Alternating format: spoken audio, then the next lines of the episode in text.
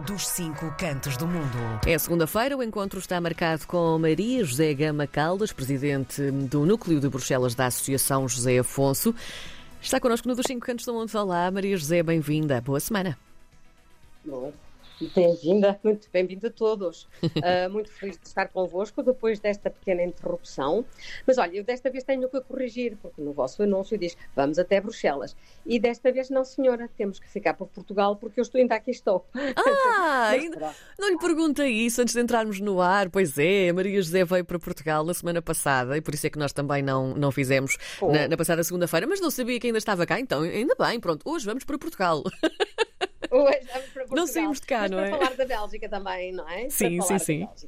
Porque, olha, eu há 15 dias, neste programa, tinha anunciado que a ASA Bruxelas e a Federação das Associações Portuguesas na Bélgica, comumente a gente chama-lhe a EIFAPB, iam organizar eh, em Bruxelas, por isso, no sábado, no passado sábado 25, uma festa que era um tanto especial. E eu tinha, aliás, receio, tinha dito, "Ai, eu tenho medo que isto não corra muito bem, porque é um bocado especial, e não sei o que, não sei o que mais. E, a- e a Karina e o João disseram logo: Ah, mas é, nós queremos saber o que é que, como é que correu. Ora, muito bem, aqui vai a resposta. A resposta é: correu muito bem. também E é não esperava outra eu coisa. estava com muito receio. Sim. Mesmo com muito receio. Porque houvesse pouca gente.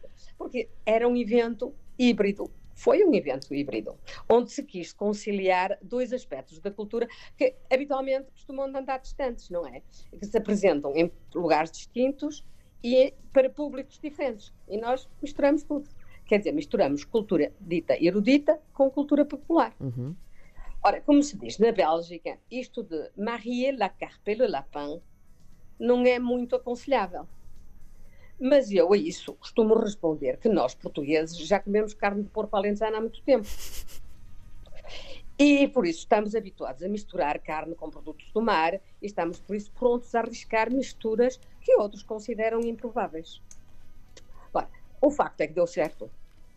A maionese prendeu para ficar com as analogias culinárias, não é? Agora, o que é que nós fomos? Descobrimos talentos de alto nível, mas mesmo de muito alto nível, ah, nas, nas nossas, entre os nossos jovens ah, portugueses, ah, que, eh, músicos portugueses que praticam e ensinam aqui na Bélgica. E depois, na parte mais popular, o que aconteceu foi que tivemos, por isso, a atuação eh, de um grupo eh, folclórico da Geórgia, o grupo Medea, e aquilo foi mesmo espetacular, porque são danças, são fatos, são tradições muito diferentes das nossas, e o público apreciou verdadeiramente descobrir algo que não conhecia. Agora, também é evidente que muita gente veio para ver os ranchos portugueses, e havia um rancho do norte e um rancho do sul, e que ambos fizeram belíssimas atuações para a felicidade de toda a gente muito feliz. E depois houve bailarico e claro que toda a gente ainda mais feliz. Bom, a meu ver, o que foi mais importante foi a maneira como esta festa veio consolidar a presença portuguesa na comuna de Celos. E, em particular, a visibilidade da nossa comunidade eh, junto das autoridades comunais. A, a festa teve lugar numa escola, que foi posta graciosamente à nossa, à nossa disposição pelas autoridades, assim como todo o material, e tudo isto, a, a isto foi acrescentado ainda algum apoio financeiro. Agora, a Catarina sabe bem que na Bélgica, como em Portugal, quando há intervenção de poderes políticos para a organização de qualquer coisa, podemos contar com a presença dos representantes das entidades subsidi- subsidiadoras, não é? É assim, faz parte das regras do jogo, não é? E, e pronto. E assim foi por isso para este evento. Pudemos nós contar, imagine só, com a presença do burgomestre e de pelo menos cinco vereadores. Veio a cultura, a coesão social, a juventude, a instrução e não. E ainda veio o presidente da Ação Social, que é nada mais, nada menos que a segunda personalidade mais importante da comuna, depois do burgomestre. Ora, toda esta mobilização veio na sequência de um debate público no Conselho Comunal, onde precisamente se debateu do interesse para a comuna de apoiar a nossa iniciativa. Agora, uh, claro, para, para, para, apoiar as coisas e eles saberem o que estavam a fazer, eu tinha mandado um texto sobre a história da presença portuguesa na comuna, na comuna, perdão, e esse texto foi lido pelo presidente da, da Ação Social. Agora, evidentemente, para equilibrar assim esta massiva presença belga, as autoridades portuguesas também estavam, também nos gratificaram com a sua presença. Estava o seu embaixador, a adjunta do ensino, a chefe da administração consular, enfim, toda a gente. Como está a ver aquilo que teve assim, importância, não é? Agora, o certo é que, pronto, eu já lhes estou aqui, já lhes mencionei aqui várias vezes, fiz menção por isso de Ixelas. É, talvez seja conveniente explicar aos auditores o que é uma comuna e o que é Ixelas. Ixelas, pronto, uma comuna, começamos por aí, uma comuna é o nome que é dado na Bélgica a uma entidade administrativa não é, que se assemelha a uma freguesia. Se bem que as comunas têm mais autonomia do que normalmente uma freguesia tem em Portugal. Bruxelas é constituída por 19 comunas e Ixelas é uma delas. O seu tamanho é, assim, uma cidade média, não é? É como uma cidade na cidade, aí com uns 90 mil habitantes. Agora, para nós, o que é importante é que Ixelas é conhecida como a comuna dos portugueses apesar da população portuguesa já não ser muito numerosa ali. Não chega a 2 mil habitantes. E para terem alguma comparação, por exemplo, só franceses com nacionalidade francesa, não é? São 12 mil Excels. E nós somos pouquinhos. Mas o que faz a diferença é que a presença portuguesa marca muito o espaço público na comuna. Quem quiser ir a um restaurante, a uma pastelaria, ou um café, ou comprar produtos portugueses, sabe que se for a Exceles, e especialmente ao centro de Exceles, encontra tudo o que lhe faz falta. Há imensos comércios.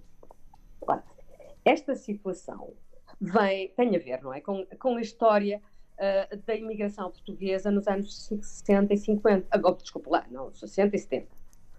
Havia, então, muitos portugueses que viviam na comuna, o que resultou na implantação de várias associações que ainda hoje conservam ali as suas sedes. Por outro lado, a Universidade Livre de Bruxelas também está implantada no território de Ixeles. Ora, nesses tempos, para além dos imigrantes económicos que chegaram em, por enxurradas, havia também centenas de jovens portugueses instruídos que se, impunham, que se opunham ao, ao, ao, regime fascista de então ou que eram refratários à guerra colonial e que fugiram, não é? E o certo é que depois a universidade acolheu-os e permitiu-lhes de continuar os seus estudos. Muito logicamente, eles procuraram alojamento ali perto e penso que o encontro dos trabalhadores com os estudantes acelerou a, estrutura, a estruturação dos grupos de imigrantes e o desenvolvimento, por isso, do, do associativismo na comuna. Hoje em dia, continua a ser Ixeles um centro atrator para os portugueses, que eles vivem, vivam ali ou não que estejam na Bélgica há muitos anos ou que sejam recém-chegados. É assim, é como um imã, as pessoas chegam e dizem, ah, se queres qualquer coisa, vais ali. Eles todos sabem que há ali um bocadinho de Portugal. E não é por acaso que o, o busto de Fernando Pessoa está no centro de Ixeles, na Praça Flagé. O Fernando Pessoa, que é evidentemente considerado no mundo inteiro como um poeta muito singular, muito português, e profundamente universal.